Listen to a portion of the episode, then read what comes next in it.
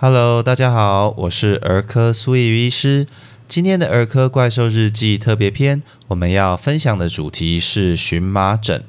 那它其实是相当常见的疾病，不论大人或儿童，大概有两成左右的人就曾经罹患荨麻疹。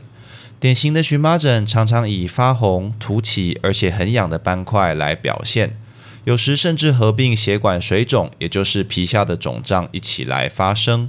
多半是在被感染、药物、食物或者昆虫叮咬这些刺激后，由于身体的免疫反应来诱发，属于过敏性疾病。但也有一半左右的患者找不到明显的诱发原因。由于急性荨麻疹常常来得又快又急，孩子又常常痒到睡不着、抓个不停，算是儿科急诊常见的诊断之一。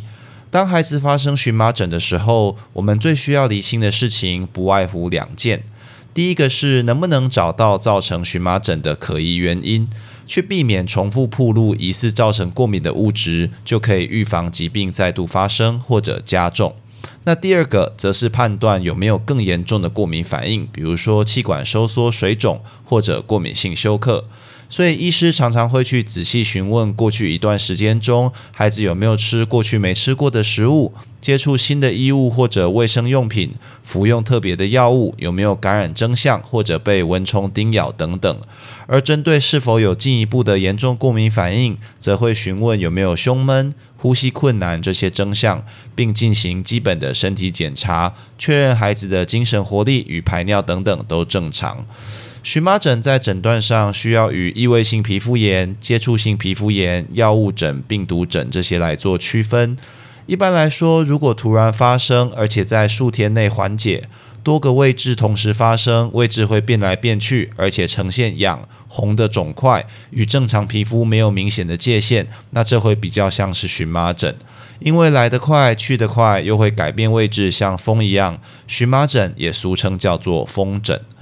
治疗荨麻疹主要也有两个方向，第一个是如果可能去找到过敏的原因，去避免再次发生与疾病加重。但一般的急性荨麻疹其实是不需要抽血检验或者进行过敏原测试的，通常只有在怀疑合并潜在的免疫疾病或者持续数周怀疑为慢性荨麻疹时，才需要找小儿风湿免疫科医师或皮肤科医师进一步来协助。那第二则是针对过敏反应进行症状与免疫治疗，通常给予口服抗组织胺，就可以在数天内有效缓解病灶的瘙痒与红肿。当然是需要，也可以给予针剂注射，作用效果通常会较口服来得快。一般在选用抗组织胺时，不会引起嗜睡等副作用的第二代抗组织胺是比较好的选择。但第一代抗组织胺嗜睡的副作用，有时也可帮助瘙痒睡不着的孩子入睡。临床上都有人来使用。最后，对于合并血管水肿或者症状严重的病人，短期的口服类固醇也可以起到压制免疫反应的治疗效果。但考量到大部分急性荨麻疹其实会在数天内缓解。并不是常用的治疗。那希望今天的分享可以让各位爸爸妈妈对于这个孩子常见的皮肤疾病荨麻疹有更进一步的认识哦。以上就是今天的主题分享，别急着走开，音乐过后会进入我们的杂谈时间哦。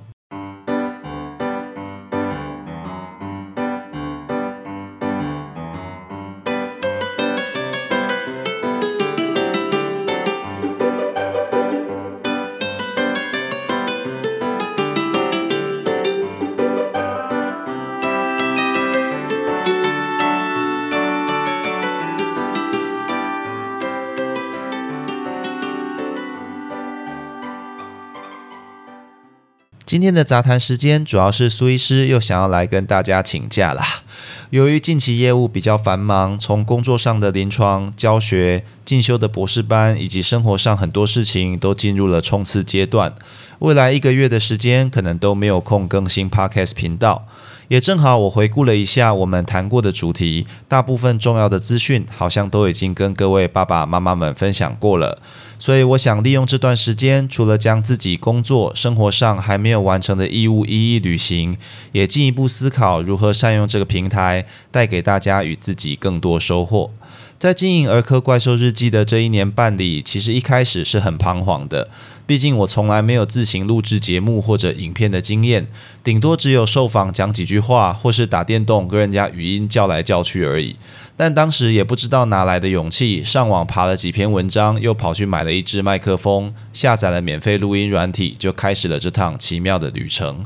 而在录制 Podcast 中间，也遇过很多感动的事。有听众寄 email 给我，认为我提供的资讯真的有帮助到他；也有带孩子来门诊的爸爸妈妈们跟我回馈在频道中分享的主题。另外，我也收到一些厂商的邀约，希望频道能够帮他们代言产品，但之中大多数其实都被我回绝了。除了我自认频道小小，没有什么广告效益外，如果不是证实对健康有注意的东西，苏医师其实也不知道要从何推荐起。但我还是非常感谢这些厂商有注意到儿科怪兽日记，因为这至少代表他们有用心去了解爸爸妈妈以及孩子们的需要。苏医师认为，随着时代科技的进步，得到资讯的方式是变得越来越多元。得到可靠的医疗与健康资讯是每个人应该要享有的基本权利，也是所有健康工作者应该努力的目标。所以，我也会在充电后继续努力，让大家得到正确的健康资讯哦。如果各位听众有任何想听的主题，也可以直接寄信到频道信箱，我会视情况来加入分享的主题。下次频道的上线预计会在八月十五号，我们不见不散喽！